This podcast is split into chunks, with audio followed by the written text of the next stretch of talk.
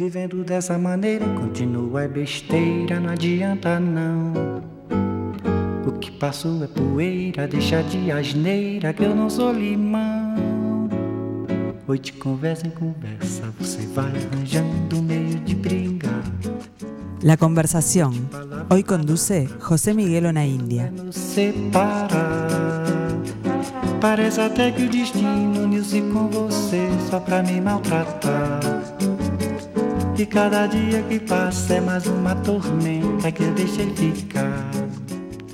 Buenos días, ¿cómo están? Bueno, iniciando un nuevo, por iniciar un nuevo fin de semana y con una estupenda oferta siempre de teatro y de cine. Hoy tengo un eh, gran placer porque recibo en, aquí en el piso de Radio Mundo 1170, frente a la Plaza Independencia, a una de las eh, eh, personalidades más destacadas, no solamente de las artes escénicas, yo diría de la cultura uruguaya. Yo recuerdo antes de venir a vivir aquí a, mm, a Montevideo, sería el año 2010 o 2011, estaba colaborando con, con unos amigos que hacían una obra en el Camarín de las Musas, que, era un, que es uno de los teatros más emblemáticos del, eh, del circuito independiente porteño. Y ahí, bueno, se veía, hay un bar, en la- en- son varias salas, en una casona antigua, con, varias, eh, con, varios espectáculos eh, en, exhibición, y se, corrí- se corría ahí un corrillo que había que ir a ver la obra de, de una directora uruguaya, este, era la obra de la uruguaya que había que ver, y bueno, yo seguí ese, esa sugerencia, fui a ver un espectáculo que realmente era formidable, Las Julietas, y bueno, es de dramaturgia y dirección de Marianela Morena, que la tengo aquí hoy. ¿Cómo estás, Qué Marianela? lindo, sí, sí, me acuerdo, tengo un recuerdo tan, eh, tan nítido, tan, tan agradable también con, con Emilio, que nos fue a ver, eh, hicimos las Julietas cuando habían hecho una especie de como, no me acuerdo el nombre, teatro uruguayo en, en Buenos Aires, que había- habían participado tres obras y él había ido a verla y le había encantado y nos, nos había propuesto eh, de independiente a independiente, cosa que también es una situación bastante inusual, que significa mucho esfuerzo, ¿no? Y, y con el equipo y con el grupo de actores dijimos, "Ta, tenemos que hacer, hicimos una temporada, o sea, viajaban... Hicieron temporada, sí, sí. Yo recuerdo sí. porque compa- compartíamos, eh, no, no, no nos conocimos en esa oportunidad No, personalmente, pero, pero bueno, pero era lo que todo el mundo recordó. O sea, en el, en el eh, eh, digamos, corrillo porteño, Sí, sí, sí, nos fue muy que bien, es bastante poco amable con, las presencias es extranjeras y mucho más las latino- latinoamericanas. Sí, fue, y además con una expectativa súper baja, ¿no? Nosotros fuimos, eh, es un espectáculo que queríamos mucho, que nos gustaba hacer, con, con un equipo con, con mucha, con mucho empuje y con mucha fortaleza para, para seguir haciéndolo.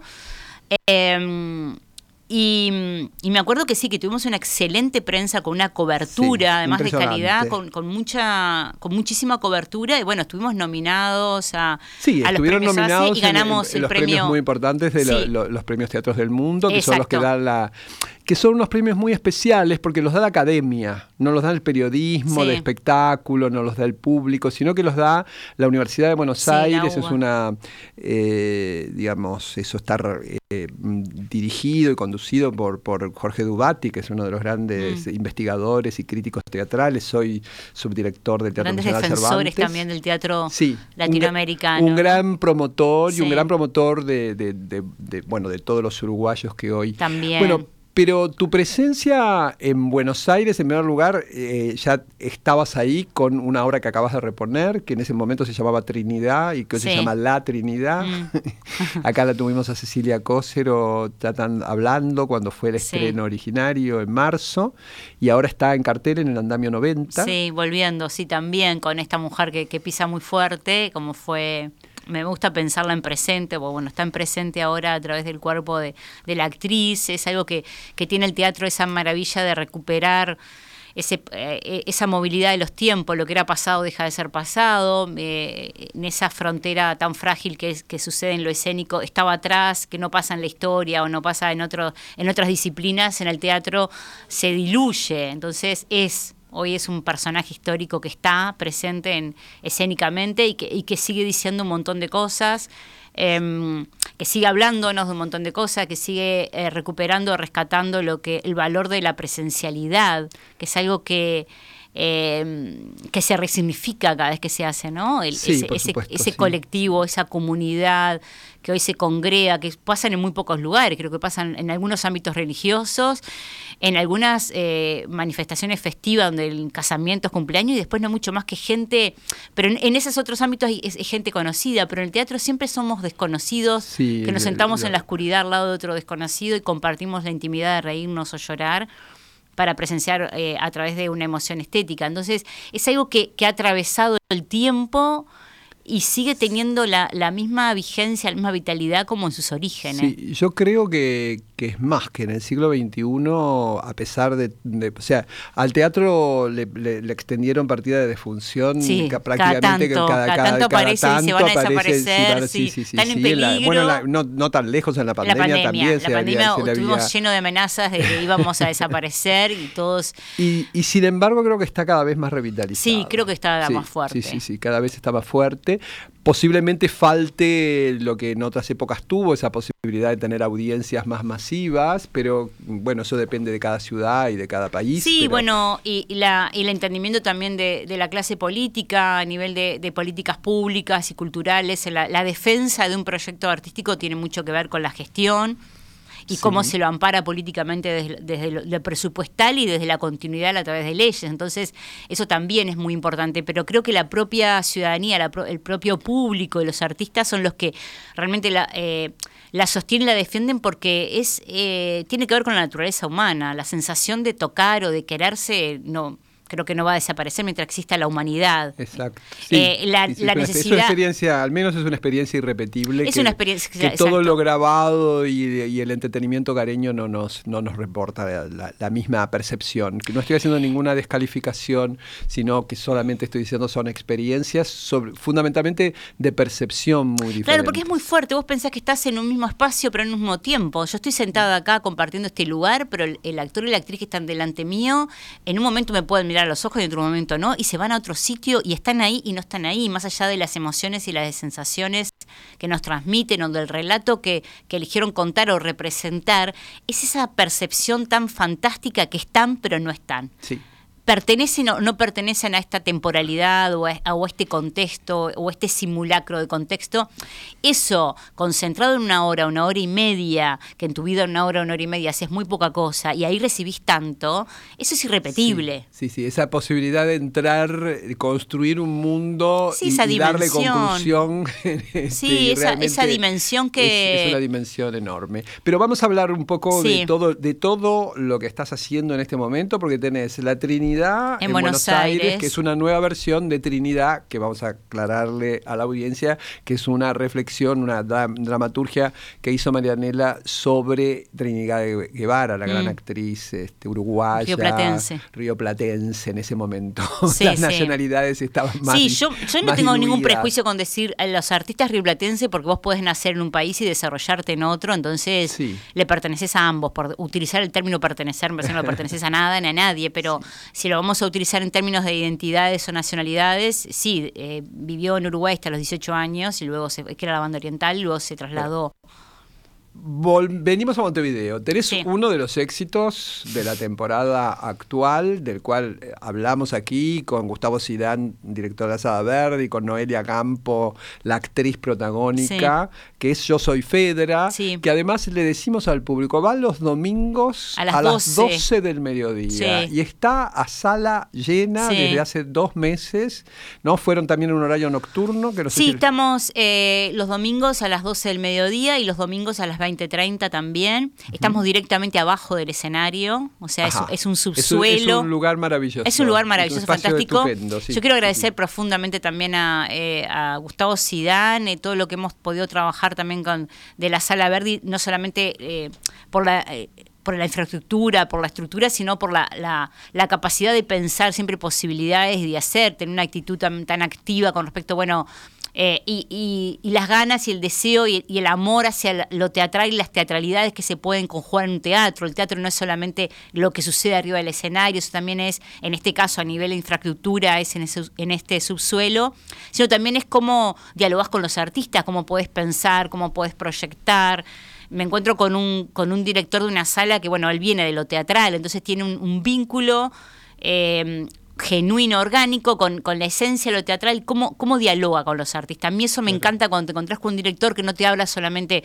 eh, las posibilidades, los sí o los no, de la logística o, de, o del no sé qué, de la sala o el dinero, sino que la verdad que sucede, que, bueno, cómo vamos a, a trabajar estos contenidos, cómo vamos a delirar, o, porque también cuanto mm, la creación tiene mucho que ver con todas eh, las aventuras del sí, con todas las aventuras posibles que tiene el sí. Con romper los límites que, que Exacto, y con él hemos trabajado muy bien y ahora estamos bueno muy muy contentos con lo que está pasando con, con Yo Soy Fedra. Nos faltó nombrar a, Lautaro Moreno. A Lautaro Moreno, exactamente, que, se, que es músico, eh, que tiene una presencia escénica enorme y que además es el hijo de Marianela. Sí, sí, es un proyecto familiar. Sí, es un proyecto familiar, que Marianela es morena, pero su hijo es moreno, no por, no por una cuestión de género, sino por una cuestión de, apellido.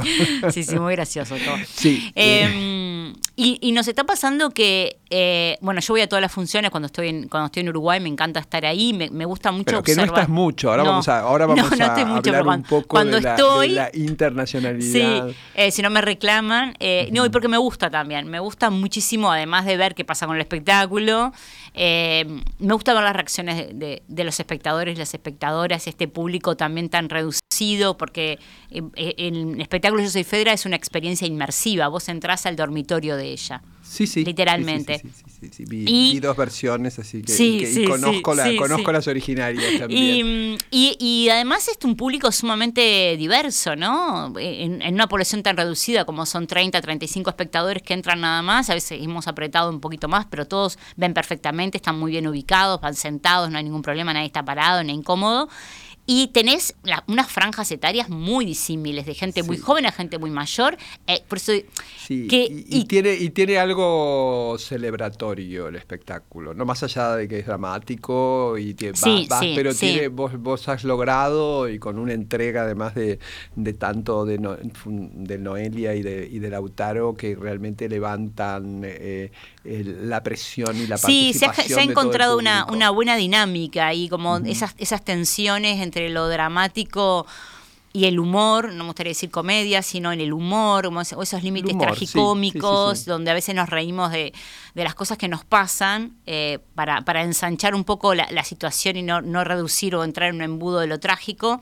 Y este personaje como deambula y ha encontrado también un, tono muy, muy lindo eh, de encuentro con el público, porque si bien el público tiene cierta participación, es más, más colaboración que participación, es desde el encuentro, no es impositivo ni es violento, ni es agresivo, ni... no, para, no, para nada, uno participa... Ni es invasivo tampoco, a pesar de que, es un espacio muy cercano, a la actriz la, miras a los ojos, eh, está al lado tuyo, está sentada, busca y cosas. busca además ese contacto. Sí. Pero entonces, yo soy Fedra, Sala Verdi, domingos a las 12 del mediodía. Antes, antes del almuerzo pueden ir al teatro. Es una estupenda, gran plan. Y si no, a las 8 o 8 y media. 20-30. 20-30 horas en, el sótano de la Sala Verdi.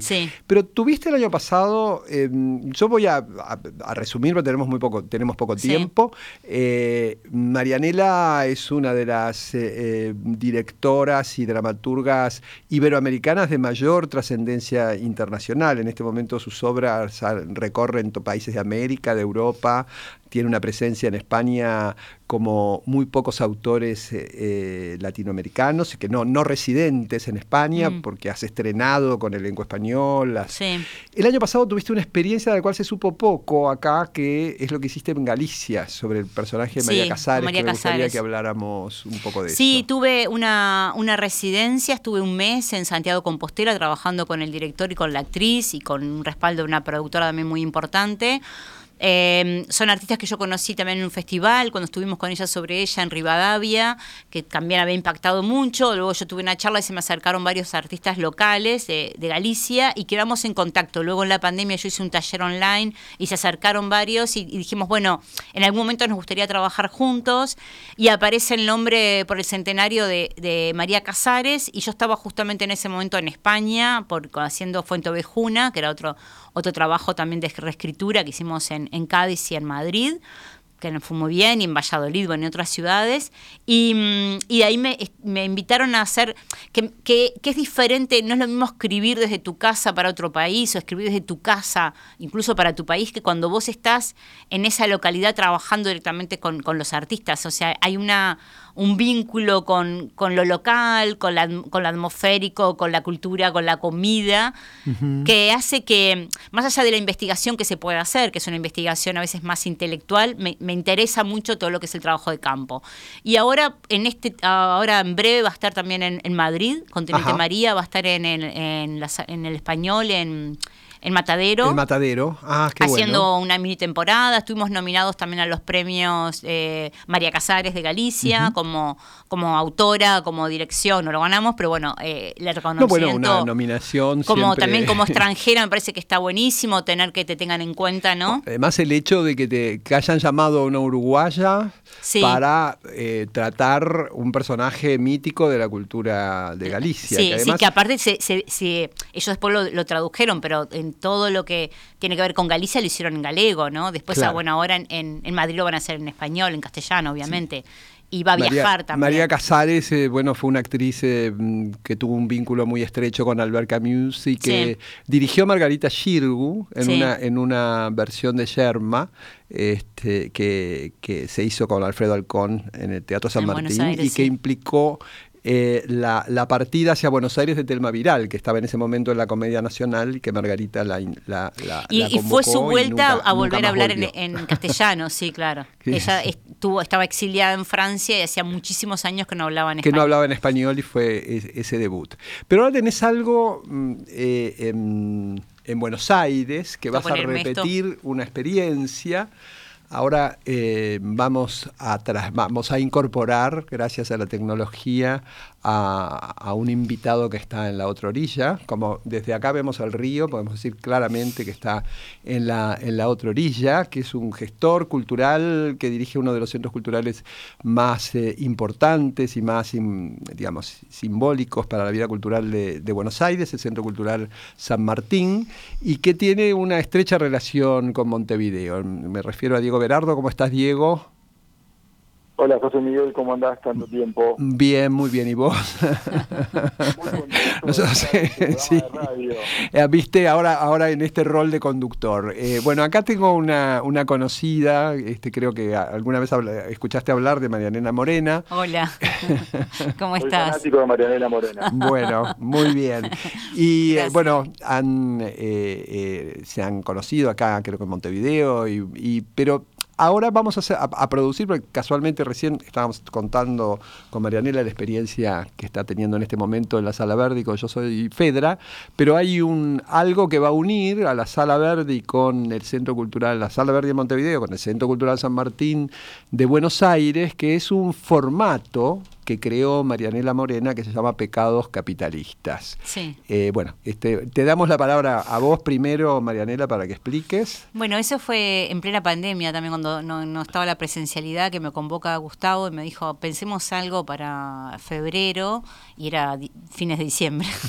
bueno, no sé, una lectura, un semimontado, no sé qué puede ser. En ese momento no se sabía si las salas se abrían o no, si se permitía el ingreso. Y, yo tenía esto como ahí, como medio en carpeta, que me gustaba la idea de cruzar periodismo con, con teatro eh, y periodismo o política y teatro, y empecé a formularlo, me dijo, me interesa, y fui avanzando, incorporé a Antonio Ladra como periodista de investigación y terminó en este formato que se llama Pecados Capitalistas, que es un, es un periodista y un, eh, y un político, hombre o mujer, o un sindicalista, una persona, una personalidad que tiene incidencia también puede ser lo, público político. en lo público, en lo social. Eh, pero con personalidad, como una personalidad o sea, muy, eh, muy distinguida, muy conocida, mediática. Y cada, cada entrevista a su vez participaba una actriz cantante y un músico. Eh, era una entrevista literalmente donde cada, en cada entrevista tenía asignado uno de los pecados, uno de los pecados capitales, y la, entrevista rondaba en relación al, pecado, pero también con, un anclaje, con una movilidad dentro de lo que es la cultura y, la, y las políticas públicas en relación a la cultura y el pecado. El pecado también lo iba administrando el periodista de acuerdo como le parecía, ¿no? Si, se metía más, si se metía más en su vida privada o, lo que tenía que ver qué es el pecado, qué es la lujuria para un político, qué es la gula, la soberbia, ¿no? En algunos casos es más, es más evidente cómo transitarlo. Y eso no, si bien había un, un repertorio, digamos, como de un guion de preguntas, eh, había también una libertad, era una, eh, tenía cierta elasticidad con, con Lucía Trentini, que era la actriz cantante, donde sí tenía un repertorio ensayado de canciones y que tenía un acuerdo con Antonio en qué momento podía entrar la canción. Entonces, en algunos momentos la canción eh, apoyaba lo que, lo que tiene que ver con la pregunta, pero en algunos momentos la, la, canción cuestionaba o interpelaba, donde el entrevistado o la entrevistada también le podía generar cierta incomodidad o, o lo podían tomar como algo personal, pero era el ingreso puro y duro de la ficción. Diego, ¿y por qué te mm, esto, bueno, este mm, estos pecados capitalistas que se hicieron primero en forma virtual, y luego presencial, presencial y después se hizo en eh, Colombia, y después se hizo en, Colombia. ¿Por qué te interesó este formato, Diego? Cuando cuando nosotros lo hablamos con Marianela, después justo creo que el año siguiente de, de salir de la pandemia, digamos, lo pensábamos como, un, como una posibilidad de generar un espacio en Buenos Aires que nos permita em, trazar puentes entre la vida tan agrietada que estábamos viviendo en la República Argentina. No sé, Marianela, si te acordás, mm. lo planteábamos como una necesidad para promover el diálogo a través de, eh, de, de distintas personalidades que tengan en cuenta también una posibilidad de, eh, intervención performática que lo hacía también más atractivo, más ameno y al mismo tiempo con, mayores posibilidades de que ese encuentro en las diferencias nos permita ir construyendo, valga la redundancia, una mirada diferente a, la realidad que está viviendo la Argentina. Entonces a mí me parecía que era una propuesta, eh, si bien era una propuesta artística, eh, abarcaba en términos culturales la amplitud de la palabra, que incluye para mí la democracia, la política, el diálogo, la posibilidad del encuentro, insisto, en las diferencias, y me parecía que el formato ayudaba a ese, a ese proceso. La Argentina, viste este, que, que, que, ustedes lo, saben muy bien, eh, atraviesa desde hace mucho tiempo una vía en donde cada vez nos escuchamos menos y nos agredimos más. Exacto. Es verdad, sí. que que una, una propuesta de estas características nos podía permitir encontrar en un formato interesante, atractivo y, al mismo tiempo eh, con una posibilidad de reflexionar a distintas personalidades de la vida política, social y cultural de nuestro país que están por fuera de esa vida agrietada, pero que son referencia de nuestra sociedad, a empezar a trazar esos puentes que nos permitan, más allá de que la discusión era en relación a los siete pecados capitalistas, en este caso de siete pecados capitales, eh, nos permitan trazar esos puentes en donde pongamos en valor a, una, a un sistema que esa grieta además estaba empezando a desprestigiar y debilitar en la Argentina, que es nuestro sistema democrático.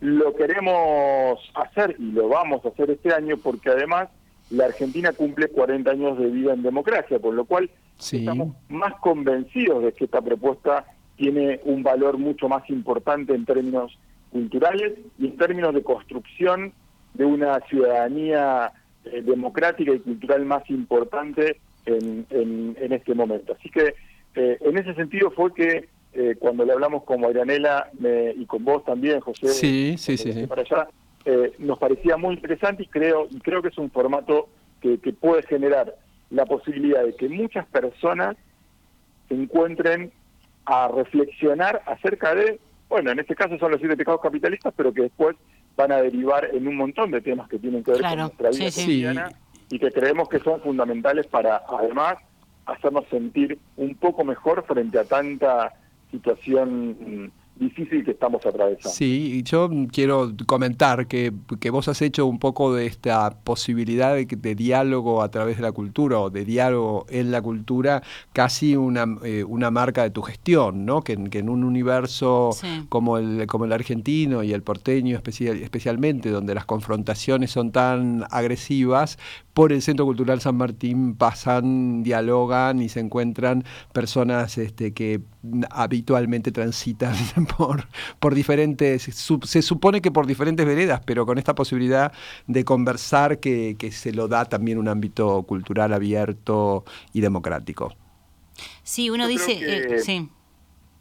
No, no te escucho, Magdalena. No, esto del diálogo me quedé pensando, ¿no? Que parece una obviedad, una cosa tan simple, dialogar, las personas civilizadas dialogamos, o sea, los que manejamos la misma lengua, los- las nomenclaturas conocidas, dialogamos y sin embargo se ha convertido en, en- en algo tan complejo y difícil No, y, y además eh, siniestro, también el diálogo y el diálogo en la controversia, ¿no? Yo, Sí, yo sí. rescato el valor Sí, de la polémica, el- valor del, Es el del respeto cuando sentarte en una diálogo, mesa y discutir acaloradamente posiciones sí. No, no, contrarias. el diálogo no quiere decir que, estemos, que pensemos igual, Claro, sino porque si nos juntamos siempre se- son va- es variaciones sobre, sí. sobre, sobre un mismo tema, ¿no? No, la claro, el diálogo justamente la Como- dificultad es, es conversar con otro que piensa diferente que vos, o en este caso tiene disciplinas distintas, o, pero la temperatura del diálogo es algo que te deja como, como viste, como es un remanso, una, un- Bueno, una además, caricia, viste. sí, Como- Y, y es un gran desafío a la inteligencia, ¿no? Porque Claro. el diálogo también Sí. te, agu- te agudiza la argumentación. Sí, sí, la- las famosas esgrimas, ¿no? Como, exactamente. eh, sí, y, y tan saludable, ¿no? Como que salir como de... de, de, mm,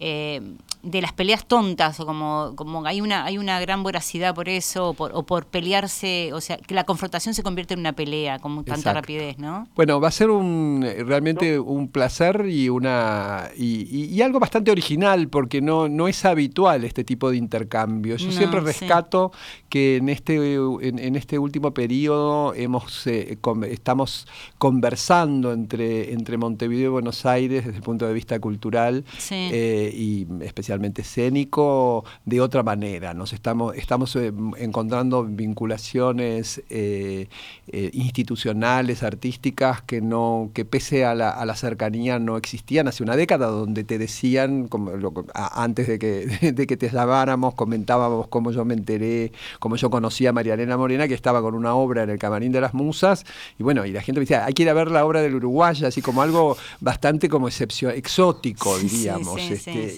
sí. y, y que hoy, eh, por eso destaco esta, este interés tuyo en, en venir siempre que, que tenés oportunidad eh, a Montevideo a ver la vida cultural y, y escénica y, y a- en este caso llevar un, eh, un formato para hacerlo con argentinos. Vamos a aclararle sí, que van a ser políticos argentinos, músicos argentinos, periodistas argentinos los que van a hacer Sí, esto de, de la- importar los el pecados for- claro, como de importar o exportar el formato, me parece que también es una es una nueva no sé si es nueva, pero es una modalidad como muy muy posible, muy atractiva porque te- se traslada el formato sin las personas y se genera como otra capa de, de conversación, otra Exacto. capa de vínculo, de diálogo donde más allá de lo económico que puedo decir, decís, es- es- es- en- entra dentro de, de lo posible también, ¿no? Eh, adquiere otra connotación con, con el contexto territorial donde se ejecuta también, ¿no? Que no es lo mismo cuando uno viaja con sus espectáculos, cuando uno decís, bueno, el, tra- el formato tra- se traslada y dialoga con los artistas locales, en este caso con los artistas, con los periodistas, con los políticos locales, habilita a su vez otro, otra, otra conversación más que está muy buena, ¿no? Bueno, yo seguiría conversando con ustedes este, mucho tiempo. Sé, vos estás en plena actividad con el, con el Bafisi, entre las múltiples cosas que hace el Centro Cultural San Martín, es una de las sedes centrales del Festival de Cine Independiente que se inauguró ayer, Mm. miércoles 19, eh, este, tuvo la, la- la apertura oficial. Eh, Marianela, te dejamos porque te- sabemos que tenés unas aventuras en Finlandia escénicas, pero ya no nos da el tiempo para comentarlas. Para la próxima. Diego, te, te- te- te saludamos por tu cumpleaños que sucedió ayer, pero Ay, bueno. feliz que- cumpleaños. Exactamente. Y Les este agradezco, les agradezco mucho. y voy a decir para despedirme para despedirme del público eh, que voy a tener eh, este fin de semana el gran honor, gracias a, también a la, apertura de Diego, de poder inaugurar en el Centro Cultural San Martín y dentro del marco del Bafisi la, exposición en homenaje a Beatriz Guido, una gran figura de la literatura y del cine latinoamericano, que también está muy vinculada a Uruguay porque su madre era una gran actriz uruguaya de comienzos del siglo XIX y escribió gran parte de su obra eh, pensando y que, eh, eh, que cuyo escenario también es el Uruguay, que demuestra que la, historia del Río de la Plata se escribe en, forma conjunta. Así que bueno, estaremos, Diego, con esta actividad compartida y bueno, Marianela, te vamos a público el domingo, ya saben, van a ver Yo Soy Fedra en la Sala Verdi y nos encontramos el próximo martes para comentar, sí les voy a comentar todo lo que, lo que pueda haber en el Bafisi este fin de semana. Gracias a, Diego, gracias Marianela. Muchas gracias a vos por el espacio. Nos encontramos. Muchas gracias a ustedes. Nos encontramos el martes. Buen, buen fin de semana. Buen fin de semana. Vivendo dessa maneira, continua besteira, não adianta não. O que passou é poeira, deixa de asneira que eu não sou limão.